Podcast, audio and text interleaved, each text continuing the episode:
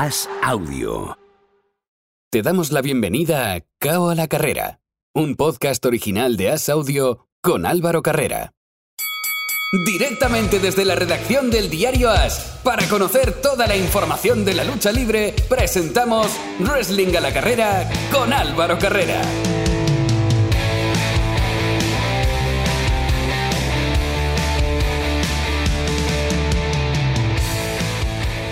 Abrimos el último asalto de cabo a la carrera, lo hacemos como siempre con el wrestling para tratar toda la actualidad de la lucha libre. Como es habitual, para hablar de este deporte, cuento con personas que están detrás de la mayor web de lucha libre en castellano. Hablo de Planeta Wrestling y me acompaña Miguel Pérez. Hola Miguel, ¿qué tal? Muy bien, haciéndome ya con el control, sacando a Carlitos de aquí y por fin.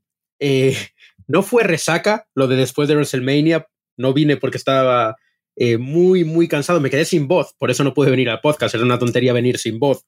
Pero no fue resaca, ¿eh, Álvaro? No, no fue, no fue resaca, pero yo sé que te quedaste sin voz de gritar a Goldberg. De gritar a Goldberg y de gritar a Happy Corbin, mi nueva superestrella favorita. O sea, ahora después de, de Goldberg es Happy Corbin, ¿no? Sí, claro. Es el próximo campeón mundial. y próximo Hall of Fame, ¿no? Ni Cody ni hostias. Happy Corbin. Y Miguel, antes de, ir con la actualidad, que tenemos además noticia de, este mismo martes, em, ¿qué tal la, experiencia? ¿Cómo, ¿Cómo, la viviste? Tuvimos la oportunidad de estar en la sala de prensa, que tú ya has estado en su día, pero también tuvimos la oportunidad, nos enteramos de que con el pase podíamos bajar a la pista. Entonces tuvimos un rato en ringside y eso fue increíble, fue tremendo poder vivirlo desde abajo es otro mundo. Y un ambiente increíble, ¿no? Porque el que veíamos por la tele era muy, muy bueno. Es que es Dallas. Y Dallas es el sitio de todos los que he estado donde más se vive la lucha libre, donde más pasión hay. La gente no tiene problema por gastarse 2.000, 3.000, 4.000 euros en, en merchant. Están acostumbrados a hacerlo. Por ejemplo, fui al hockey y todo el mundo llevaba su camiseta oficial de los Dallas Stars y costaba 250 dólares. Tú te vas a WrestleMania y todo el mundo va con la mercancía oficial de WrestleMania. Te vas a, no sé, a los Cowboys de Dallas y todo el mundo lleva la camiseta de los Cowboys. Hay una cultura deportiva en Dallas que es tremenda. Y la gente ahí sí que se rasca el bolsillo. Veías a todo el mundo con sus cinturones, a todo el mundo con sus camisetas, con sus pulseras, con su merchan oficial. Y eso hace que el ambiente sea todavía más bestia. Porque sí, en el estadio tú sabes que vas a ver a gente que va a ver wrestling pero cuando te encuentras a esa gente por la calle y te gritan el nombre del luchador que tú llevas en la camiseta, o se ponen a hacer los gritos de Ric Flair, los de Stone Cold, pues eh, te encuentras en una ciudad que está completamente volcada y reconoces muy fácilmente quién está en la misma onda que tú. Es una pasada, es una experiencia de 10. Y por eso, además, eh, es un lugar que WWE repite a menudo porque saben precisamente eso. Si te tuvieses que quedar de toda la semana que estuviste allí en Dallas con algo, ¿con qué te quedarías? ¿Puede ser de WrestleMania o puede ser de más eventos donde, donde tú estuviste? Uf, me lo pones muy difícil porque WrestleMania es el evento de eventos. Es lo más grande que cualquier fan puede vivir. Es con lo que soñaba de niño con lo que soñábamos muchísimos fans de la lucha libre profesional. Pero es que cumplí otro sueño, ¿vale? Cumplir sueños este, este viaje. Y es que en WrestleCon, en AAA, pude narrar con Carlos Cabrera y Hugo Sabinovich, y eso para mí es tremendo.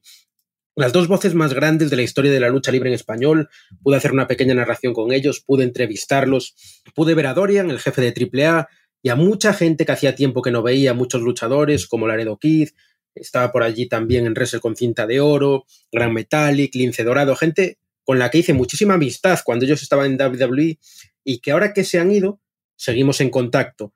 Y es, es como la excusa, WrestleCon, para vernos en persona después de, de tanto tiempo. Recuerda que llevábamos tres años, casi tres años sin poder viajar a América y fue como un resurgir, tanto por parte nuestra del equipo de Planeta Wrestling como por parte de los luchadores y del talento que allí había se nota que la gente tiene muchas ganas después de haber estado parados por la pandemia, porque este fue el primer WrestleMania que realmente se hizo libre y la primera semana de WrestleMania que realmente se hizo libre. El año pasado es verdad que se hizo en Florida, pero con muchísimas restricciones, no hizo casi nada. Y esta fue la verdadera vuelta a la normalidad. Y así lo veíamos en algunas de las entrevistas. Por ejemplo, Corey Graves me contaba que este era realmente el primer WrestleMania, el primer gran evento que se hacía en circunstancias normales, como eran los viejos tiempos, y se notaba que la gente estaba al 100. Eso se notaba también uh, en la distancia que in incluso los luchadores tenían otro, otro aura cuando sabían que, que este era su, su, WrestleMania.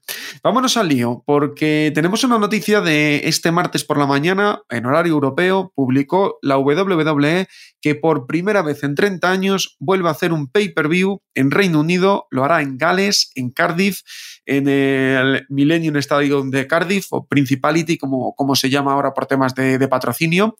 Es el único gran estadio de ese tamaño techado.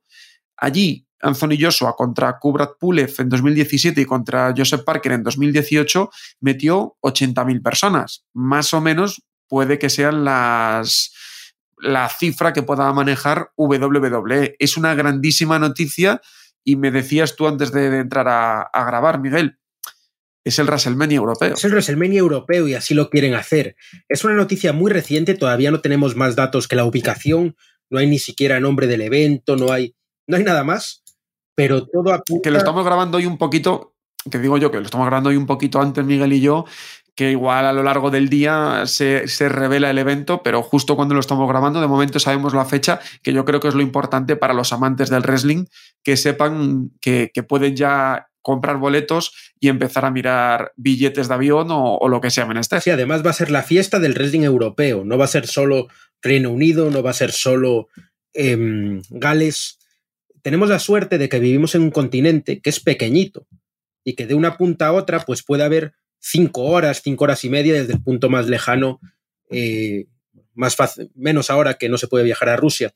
Entonces, eh, la gente de Alemania va a ir, mis amigos ya están locos por los chats buscando vuelos y buscando hotel para Cardiff. Eh, gente de Francia, gente de Italia, de Portugal, de todas partes. Va a ser el WrestleMania de todos. Y eso me encanta, porque tú en WrestleMania ves como gente de todos los estados acude al evento. Y ahora vamos a ver lo mismo, pero con los países de Europa. Y creo que va a ser el inicio de algo que se va a repetir año tras año. Al igual que van a trabajar su WrestleMania, en América, van a trabajar sus shows de primer nivel en Arabia Saudí y van a trabajar su show anual en eh, Europa. Y esto abre las puertas a un montón de posibilidades, porque desde hace tiempo, y aunque Carlos en su momento lo publicó en Planeta Wrestling como una broma del Día de los Inocentes, existen posibilidades reales de que pase, WWE puede moverse por otros estadios en Europa. Y hay dos que tienen muy, muy mirados. El primero es el Bayer Arena, el Allianz Arena, en, en Múnich, y el segundo es el Santiago Bernabéu, un estadio que va a ser y no es una broma, no, hoy, Miguel, no es una broma, cuando están buscando estadios techados. Exactamente. Y el nuevo Bernabéu va a estar techado y no va a haber muchos en Europa que tenga esa cualidad. Exacto. Y es que el clima en Europa, para la gente que nos escuche desde Latinoamérica, es complicado. Sobre todo, eh, pues de la mitad de España para arriba. Igual en el sur, dicen, bueno, no llueve tanto pero en el norte de España, de Islas Británicas, zona de Alemania, llueve un montón. Y por eso buscan estadios techados, porque si no, encontrar un día en septiembre en el que no llueva es complicado aquí. Un día en septiembre en Madrid, por ejemplo, sí que te puede dar un día de verano y hacerte mucho calor. Pero en Cardiff las probabilidades de que te llueva y que te haga un día malo son muy elevadas. Por eso no, no se la han querido jugar y por eso se van a Reino Unido, porque saben que allí lo van a llenar pues, pues rápidamente, en, en, poco tiempo. Eh, no tenía yo así el guion, pero lo vamos a modificar sobre la marcha. ¿Veremos estrellas de NXT UK en este pay-per-view? Mm, yo creo que no. Yo creo que este es el show grande. Y que a partir de aquí vamos a tener un pay-per-view de NXT UK unos días antes, en un estadio más pequeño. Tal o vez quizá se repita. Llegue a los dos de Londres y den un pay-per-view ahí eh, con las estrellas de NXT UK, no lo sé. Pero creo que esto va a ser puro, puro, puro roster principal. Ni siquiera las estrellas de NXT de Florida van a participar. Es una opinión, ¿eh? No sabemos nada hasta el momento. Y yo te rizo el rizo. ¿Y por qué no hacer uno como Stand and Delivery? Como hicieron con NXT en la mañana en el propio Cardiff, en un sitio más pequeño? Mm, puede ser, puede ser, siempre y cuando sea un sitio más pequeño.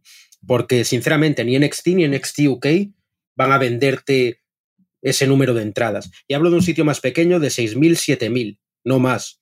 Eh, Stats and Deliver en, el American Airlines Center, tenía toda la sección, claro, es que esto no se ve por la tele y si no vas no lo puedes saber.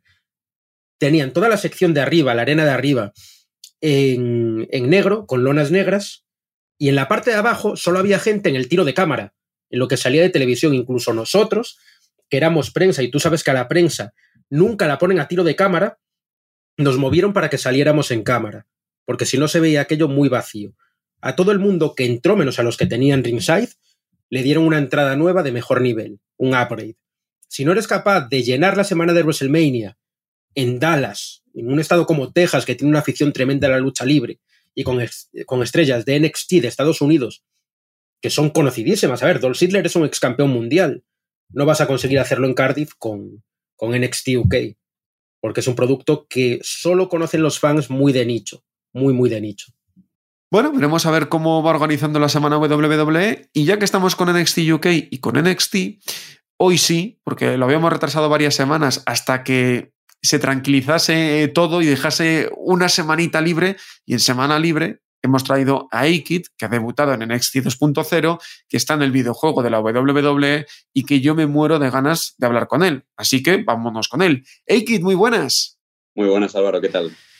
Pues te veo con una cara de felicidad tremenda, pero te veo también con cara de cansancio. Vaya semanas más intensas las que has vivido. Sí, la verdad es que sí, me siento, es lo que has dicho, ¿no? Muy feliz de poder hacerlo, pero no recordaba lo que era eh, ser un luchador, ¿no? Y viajar constantemente de país a país para poder luchar, que si Reino Unido, que si Estados Unidos, que si España, que si tal. Hacía años que no, que no lo hacía, ¿no? Por la pandemia. Y la verdad es que pues, es eso, ¿no? Sientes el peso en el cuerpo, pero también sientes la felicidad en la cara y, y espero poder hacerlo pronto otra vez. Es, es, todo lo que espero. Vamos por partes porque hay muchísimas cosas que, que analizar. Todas las semanas decíamos, hablaremos con Aikid cuando acabe el periplo, que tenga un poco de tranquilidad, porque además, claro, como coincide justo en XT ahí los martes, nos pilla a contrapié. Pero vamos por el principio. Tú estabas programado para volver a pelear con Carlos Romo en Madrid en un evento que iba a ser muy especial para ti y lo acabó siendo de otra manera por el cierre de New. Eh, todos los que estabais allí, que tenéis parte implicada, fue un cúmulo de sensaciones, imagino que muy difíciles también de digerir y de hacer como que nada pasaba. Totalmente. Eh, yo además, eh, bueno, la decisión de no, de no poder participar ¿no? en el show, pues eh, es eso, me entero de que tengo que, de que, tengo que volar a Orlando en una semana y, y luchar contra Kushida, entonces sale, sale de, la, de la imagen el, el poder participar en el show. Eh, pero aún así, pues eh, sabía ¿no? lo que iba a ser el show, sabía que iba a ser muy especial y digo, bueno, pues esto hay que, hay que intentar hacer algo ¿no? alrededor y, y, y, al final, mirándolo hacia atrás, creo que para mí fue mejor el no, el no luchar, ¿no? porque muchas veces he tenido la sensación de que, de que siempre estaba yo en, en el main event, eh, siempre despedía yo el show eh, y esta vez no fue así. Esta vez eh, fueron todos mis compañeros los que se echaron el show a la espalda, eh, hicieron lo que en mi opinión es el mejor show que se ha hecho en España. Creo que todo el mundo que asistió se fue a casa con una mezcla entre tristeza y alegría ¿no? por lo que acababan de ver. Y, y yo fui parte de eso como, como fan. ¿no? Yo vi todo eso y, y vi que son capaces de, de hacer de hacer un wrestling de muy alta calidad. Entonces eh, sentí orgullo y sentí felicidad cuando lo vi, pero también tristeza porque, porque un proyecto que fue muy bonito no se, se acabó, pero así es la vida. Hubo un momento en el que nadie sabíamos si era verdad o mentira, que eso seguía, que, que si no, y luego el combate que cerró todo fue una auténtica locura. Yo que estaba allí y que lo vi con gente que no estaba habituada a ver wrestling, eh, fue una auténtica locura de combate el que, el que ofrecieron están, están locos, están locos. No hay, no hay, otra, no hay otra explicación. ¿no? Además, eh, es eso, se le dio esa posición por, lo primero por quiénes son, por qué historia tienen, ¿no? Porque fueron, en mi opinión, fueron las primeras estrellas que se generaron en, en Madrid.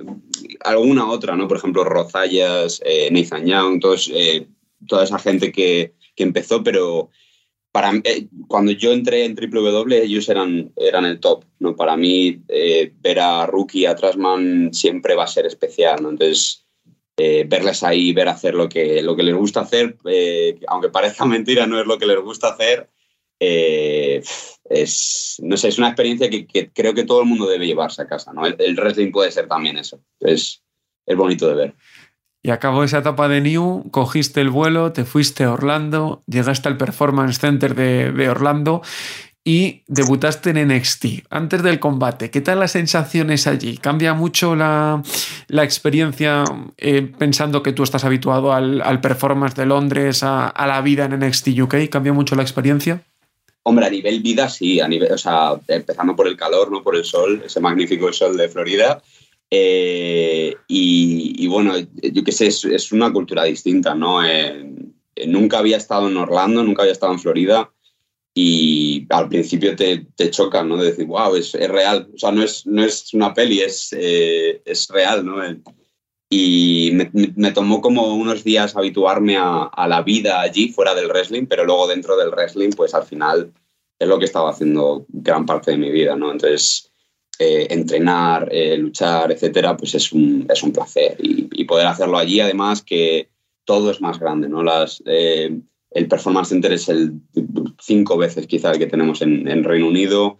Eh, hay más entrenadores, gente con la que nunca, podía haber, eh, nunca había podido trabajar, eh, que toman su tiempo ¿no? para darme consejos y demás. Pues te lo puedes imaginar, muchísimo, muchísimo aprendizaje y, mucha felicidad ¿no? el estar allí y decir, wow, vamos a intentar hacer el máximo posible con lo que nos han dado. Y llega Kushida y le ganas en tu debut en NXT 2.0. Eh, ¿Cómo recuerdas el combate y cómo lo viviste? Porque imagino que la alegría tuvo que ser tremenda. Sí, es eh, afortunadamente es una constante, no últimamente en mi carrera, de este tipo de momentos de decir, wow, sabes, he ganado a Kushida, o, pero, pero nunca va a dejar de ser especial. ¿no? Eh, es una persona a la que siempre he admirado, a la que siempre he estado estudiando. ya el hecho de poder compartir ring es un placer imagínate no poder ganarle y, ver no solo, no solo que le gano, sino que, quieren hacer más cosas conmigo, ¿no? Quieren, la siguiente semana tengo otro combate, que yo no lo sabía que lo iba a tener. vale, guay, venga, va, siguiente semana. La siguiente semana otro combate. Y dices, bueno, vale, ya me tengo que ir a casa, ¿sabes?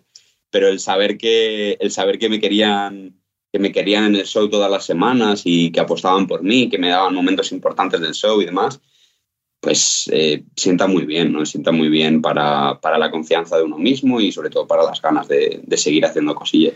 Ahí va yo a la siguiente parte, porque llegas, debutas y bueno, podríamos pensar, bueno, pues eh, ha estado bien, ¿no? Pero es que de, de repente te dicen, no, no, que vas a pelear, pero no una pelea normal, que te vas a jugar un puesto por el título norteamericano en el pay-per-view que va horas antes de WrestleMania 38. Es una locura y luego caes y vuelves a tener la oportunidad. O sea, son dos combates que aunque perdiste, yo creo que diste un gran nivel, dejaste un buen sabor de boca y sobre todo lo que significan para ti tiene que ser muy importante, imagino. Sí, sobre todo pues es eso, ¿no? La segunda oportunidad esta que nos dieron a, Strong, a Grimes y a mí, eh, al final ha sido Grimes el que ha ganado el, título. Eh, ¿no? Entonces quiere decir que, que cualquier cosa podría haber ocurrido. Imagínate que yo gano esa triple amenaza ni siquiera perdí en la triple amenaza, o sea, ni siquiera recibí un pin. Entonces, eh, eso me pone en una situación de poder optar al título contra Grimes. Imaginemos, eh, ¿no? Sería increíble.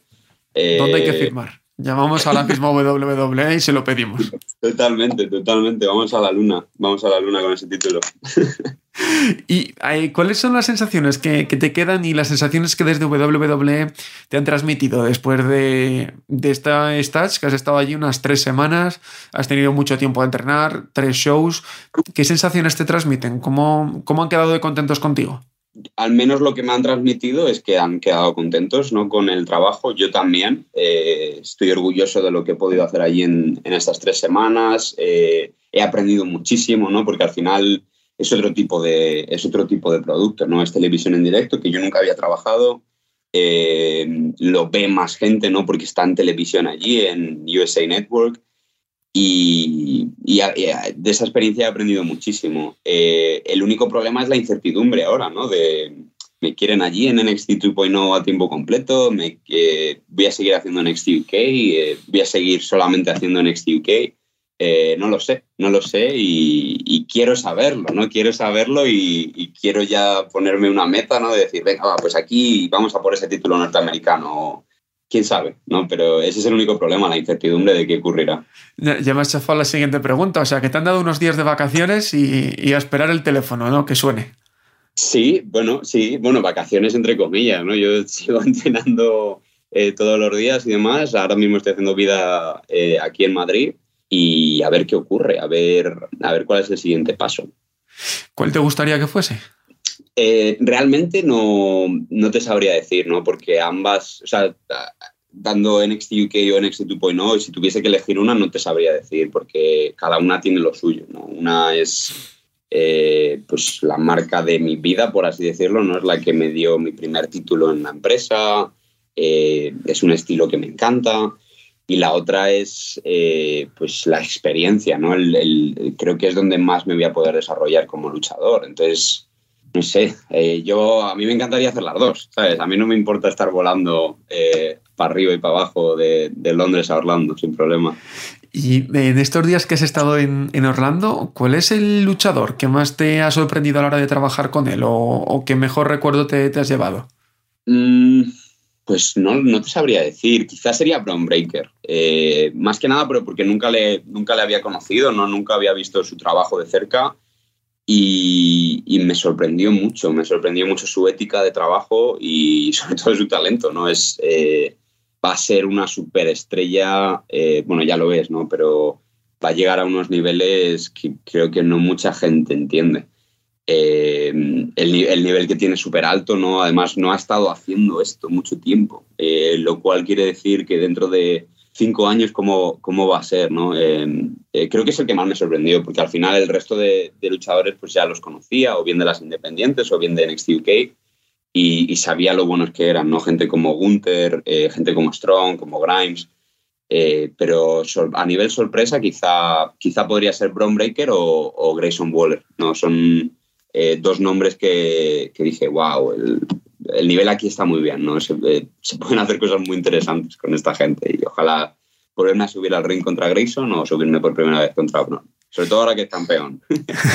dije una mentira antes porque dije que íbamos a ir por orden cronológico, pero para mí eh, creo que hemos dejado atrás lo más potente de todo. ¿Cómo que vas a estar en el 2K22? Pero qué locura es esa. ¿Cómo, ¿cómo llevaste eso? Y sobre todo, ¿cuánto tiempo has tenido que callarte eso? Porque yo no podría. Eso ha sido lo más duro. Eh, eso ha sido lo más duro. Lo sabía desde hace tiempo, ¿no? Además, sabía que iba a ser DLC. O sea, eh, cuando salió el juego, muchísima gente me escribió, joder, ojalá hubieses estado en el 2K. Y yo, sí, ojalá. Eh, es difícil porque es un sueño hecho realidad desde pequeñín. No es eso y la figura de acción. Esos son los sueños que todo niño tiene cuando, cuando ve WWE por primera vez. Y cuando me dijeron que iba a aparecer en el videojuego, pues fue, fue increíble, fue surrealista. Eh, pues me, me, lo tuve que callar casi un año. ¿eh? Eh, Mucho tiempo, ¿eh? Les había gente cercana a mí, pero no mis parejas, mis padres y demás, pero, pero fue duro, fue duro. Y nada, tengo ganas de verme, tengo ganas de ver el, el personaje y, y de jugar con, no sé, jugar con él es raro, es incluso raro decirlo, no jugar conmigo. Eh, es, eh, ya, o sea, me, dices que tienes ganas de verlo, ¿no has visto ni siquiera un pequeño adelanto de cómo va a ser o, vas a tener la misma sorpresa que nosotros? No, no, he visto el juego, no he visto que, es increíble los gráficos y... Pero a mí mismo no me he visto aún. Entonces, eh, hay ganas, hay ganas de ver ese tráiler o, o, lo que sea que saquen y, ver cómo, cómo, soy, si me parezco, si, qué, qué guías llevo, que ¿no? son cosas muy, muy guays. Pues, Eikid, me alegro un montón de eso, de que estés en el 2K22. Estamos todos esperando para descargarnos ya la actualización y, que nos aparezcas en él. Y sobre todo de ese periplo en Estados Unidos que haya ido muy bien y que pronto nos digan ya dónde te vamos a ver, si los martes, los jueves o los dos días. Pero seguro que estés donde estés, llegan esas grandes oportunidades. Muchas gracias. Muchísimas gracias, Álvaro. Un placer.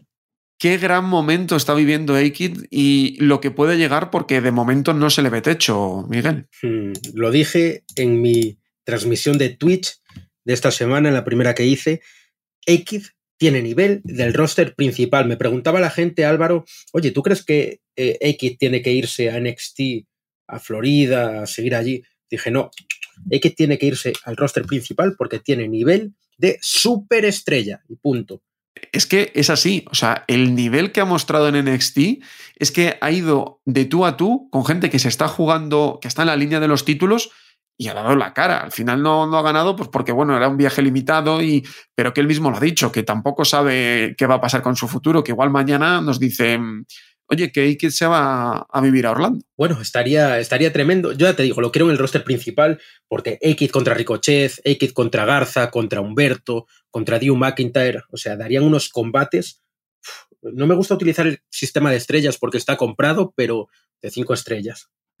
Vámonos con lo que nos ha dejado la actualidad de, de la semana, la actualidad por WrestleMania que nos ha dejado un Roman Reigns que parece que está más lesionado de lo que se podía prever en un principio. Se esperaba que hiciese algo y de momento lo que ha hecho es echar balones fuera y tirar de los usos. Los usos que van a intentar ser campeones unificados, como lo es él.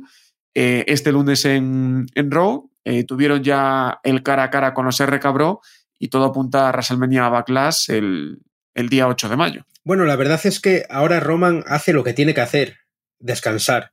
No importa que se haya lesionado o que no. No tiene sentido que siga dándolo todo cuando ya ganó el que se vendió como combate más importante de la historia de WrestleMania, la lucha más grande de todos los tiempos. No tiene sentido que siga destrozando gente en los shows semanales porque eso para él es como una segunda división, aunque esté mal decirlo. Y es turno de los usos, es turno de brillar de los usos y hay algo que no me esperaba y es esa posible unificación de los campeonatos por parejas. No sé qué está pasando, pero les ha dado por unificar. ¿Y ves posible que los usos acaben con los dos cinturones? Sí, sí, sí, yo creo que sí. Yo creo, fíjate lo que te digo, que mm, eh, la familia de Roman Reigns se va a hacer con todos los campeonatos de WWE. Y falta poco para que veamos a una mujer en ese grupo. No sé si alguien que ya está en el roster, no sé si mmm, alguien que va a llegar, pero ese grupo, según está evolucionando, con todos los títulos, está pidiendo una superestrella femenina a gritos. ¿Quién te gustaría? Tamina. Y no te estoy vacilando. Bueno, de, momento la tenemos inmersa en, en estas eh, historias estadounidenses, ¿no? Que, que, gustan tanto allí, que si se va a casar con Tozawa, eh, que si Dana Brooks se, se, va a casar con Reggie, bueno, Sabemos que estas historias en, en, Estados Unidos venden mucho y es donde la tenemos, pero sí que por linaje, ¿no? Eh, podría ser perfectamente. Es que es una luchadora que lleva en WWE, pues creo, mira, ya de memoria, creo que desde 2010. Entonces creo que además es hija de. es, es familia de leyenda. Creo que le tiene que llegar su oportunidad, porque es verdad que ganó el campeonato de parejas con Natalia, una vez ganó el 24-7, que no, no es ni un título, yo diría que no es ni un título oficial, y nunca ha tenido la oportunidad de brillar como campeona en 12 años. Y yo creo que le tiene que llegar el momento. Bueno, vamos a ver, de momento roster femenino lo, no está en esa ecuación, como digo, está en, en otros menesteres. En el roster femenino tenemos a Ronda Rousey reclamando y WWE dando, era lo previsto también, un combate de, con estipulación me rindo, en la que lo diga perderá el combate para que no haya problemas, Ronda contra Charlotte en Backlash ahí se ha cumplido el guion esperado. Sí, pero es algo que no me gusta. ¿Cómo tú vas a ofrecer en un pay-per-view que se supone que es de un nivel inferior una lucha de más categoría que en WrestleMania? No tiene ningún tipo de sentido. Lo han hecho mal. El primer combate tendría que haber sido antes de WrestleMania y el I Match en WrestleMania. Es solo mi forma de verlo. Pero se quedaron un poco cortos de tiempo, ¿no? Eh, me refiero, ganó Royal Rumble y como eliminaron el pay-per-view que, que, habrían, que tendrían que haber hecho, yo creo, entre Arabia y WrestleMania, para que no se nos quedase tan corto todo, creo que ahí es donde les faltó tiempo. Pero es que podría haberse hecho de otra forma. Podría haber hecho el primer combate en un show semanal y le das importancia a tus shows semanales. Formas había. Lo que pasa es que eh, yo creo que la historia entre Ronda y Charlotte iba a acabar en WrestleMania. Pero como ha habido una buena recepción por parte de los fans, la van a seguir, la van a estirar como un chicle. Y ese es el problema. Y en el otro cinturón femenino, ahí está mi sorpresa, porque Bianca Belair recibe el reto de Sonia Deville. Vamos a ver a Bianca machacar en Backlash. si, si, llega a darse ese combate, ¿no? Ay, de verdad quieres mi opinión. Creo que estamos en una época, estamos en una época donde tenemos eh, a los peores general managers de la historia, sin carisma, sin... Es que da, da pereza verlos. Y este combate, realmente espero que sea un combate de esos que duran 30 segundos para que salga una retadora de verdad, porque no tiene ningún tipo de sentido. Es verdad que te da sorpresa y es algo bueno para el show semanal, pero al pay-per-view no le, no le aporta nada. Sería un buen momento para que regresase Bailey, ¿no? Mm, bueno, siempre es un buen momento para eso, ¿no? Sí, pero eh, que, que machaque a Sonia Deville, aparezca Bailey y empiecen a mirar camino a SummerSlam. Eh, Bailey se lo está pasando muy bien en redes y me está gustando cómo, cómo machaca a la gente, cómo especula con los regresos. No me cortes eso, Álvaro. Con lo bien que me lo paso viendo su Twitter, si vuelve me da bajón. Y Miguel, eh, ¿qué pasa con, con Becky Lynch? ¿Tendremos un momento de impasse para ella? Mm, es que el tema de Becky es que es una luchadora tan. ¿Cómo decirlo? Ay, ella puede estar un mes fuera, dos meses fuera, que cuando venga va a tener un impacto muy grande. Entonces, uf, es, es complicado analizarlo. O sea, ahí me pillas porque realmente no sé si a la programación le hace falta Becky Lynch, si deberían esperar y potenciarla de cara a futuros eventos más grandes. Sabes que Money in the Bank está ahí en julio. En Las Vegas, Money in the Bank va a ser ahora uno de los pay-per-views grandes de WWE. Y si sacas a Becky Lynch un poco de circulación ahora mismo, después de, este pay-per-view, y haces que vuelva por todo lo alto en Money in the Bank, que gane el maletín y que vuelva a retomar esta rivalidad contra Bianca para, para SummerSlam, se puede hacer algo muy grande. Es que puede ser muy bonito y yo también entiendo que hay que recordar que Becky Lynch volvió en SummerSlam eh, después de ser madre, que ha estado de continuo de SummerSlam a WrestleMania y entiendo que quizá ella también necesite un descanso o, o quiera un descanso para poder estar más tiempo en casa que es algo muy lícito y que alguien como Becky Lynch se, se, lo merece. Claro, claro. Yo en el plan que te estaba narrando supuse ya de primeras que, Becky Lynch mmm, quiere descansar, quiere estar un tiempo con su familia, quiere estar un tiempo en casa con su bebé y quiere disfrutar de la maternidad, como es lógico. Yo eso ya lo había asumido de primeras. Seth Rollins, que sigue con Cody. Cody Seth va a ser la primera rivalidad. Intentó meterse de Mids, pero a mí la de Seth y Cody me parece interesante para, para el inicio de Cody en WWE. Pues sí, la verdad es que le han puesto un tío de nivel, un tío con el que saben que no, no la va a liar, va a dar buenas luchas, que es lo que necesita Cody ahora. Que no diga a la gente, oye, pues daba mejores luchas en All Elite. No. Necesita un tío que sepa lo que hace, un tío con carisma.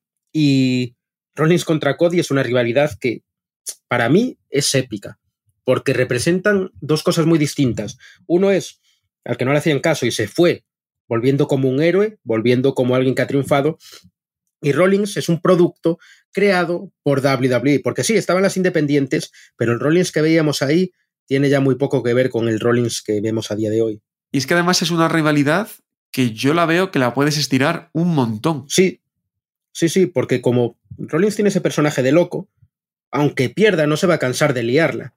Y es lo bueno, que siempre vas a tener narrativa para, para poder darle algo más al fan.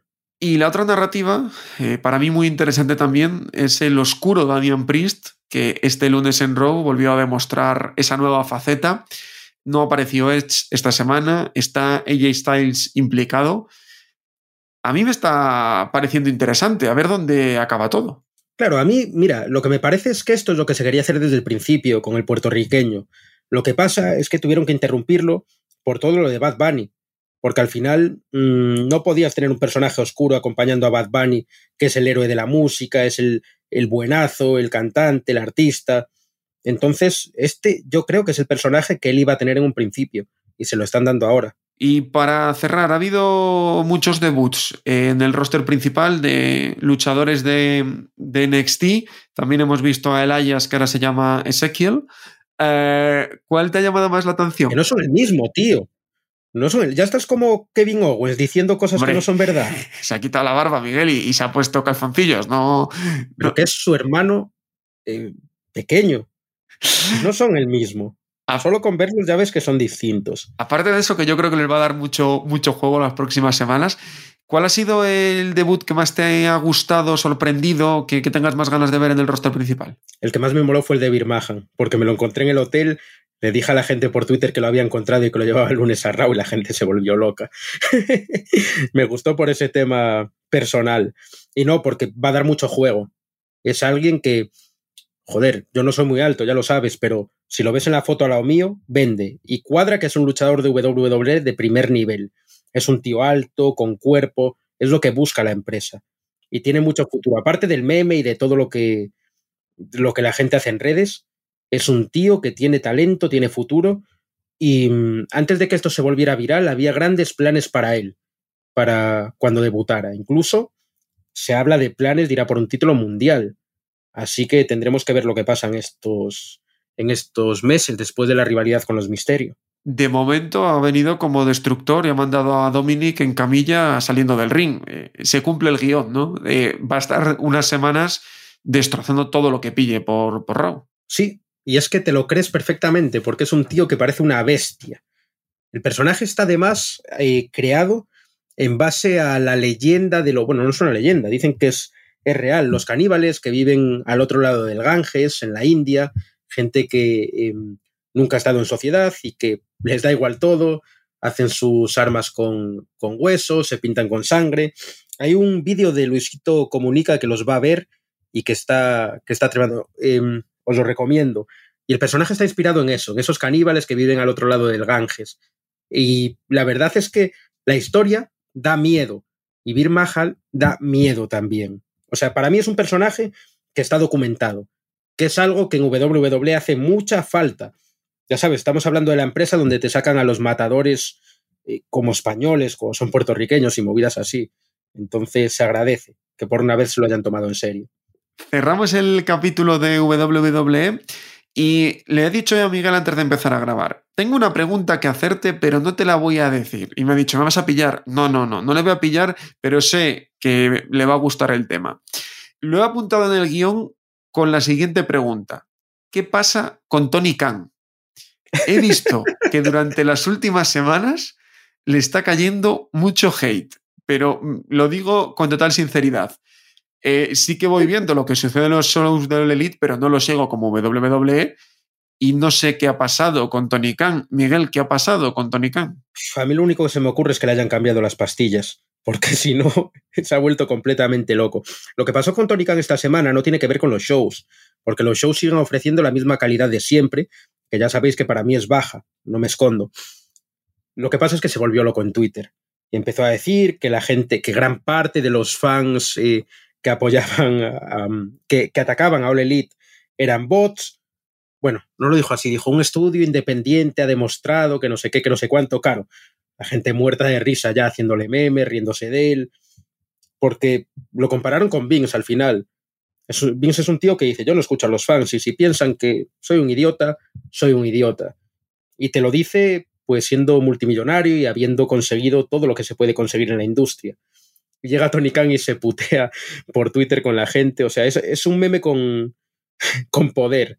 Que luego encima. Eh, muchos, de los, muchos de los fans eh, que apoyaban incondicionalmente a All Elite se están dando cuenta que aunque el producto les siga gustando, este tío no sabe por dónde anda.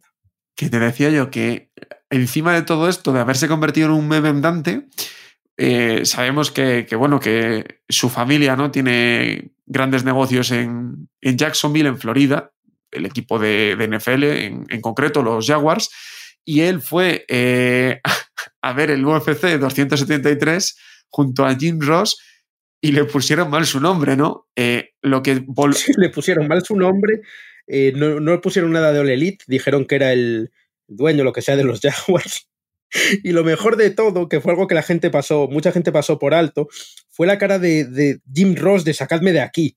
O sea, tenéis que buscar el vídeo porque la cara de Jim Ross de me quiero morir fue tremenda. no me meto más con Tony Khan, es que me lo ponéis en banda. Es que eres malo, Álvaro. Pero Tony Khan ha conseguido una cosa, que se hable de él. Nunca se sabe si es bueno o malo, pero la publicidad está, está ahí. No, no lo ha conseguido ni él, fueron los de UFC que no dieron puesto bien el nombre. Pues con Tony Khan y sus líos en Twitter ponemos el broche esta semana. Como siempre, Miguel, ha sido un auténtico placer. Muchas gracias, es un placer estar aquí de nuevo y se vienen cositas. Ahora voy ya reservando el vuelo para Cardiff que allí voy a estar pase lo que pase. Cardiff, como decíamos al principio del programa, el día 3 de septiembre es la nueva fecha que ha anunciado WWE para hacer un pay-per-view después de 30 años en Reino Unido. Con esa noticia ponemos el cierre esta semana a cabo la carrera. Gracias por haber estado una semana más con nosotros, gracias por informaros del boxeo, de las MMA y del wrestling y hacerlo a la carrera. Chao, chao.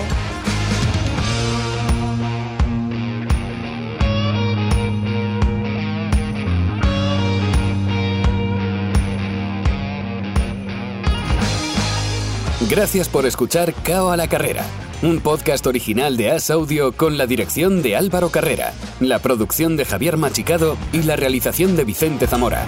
Todos los miércoles en la sección de As Audio en as.com.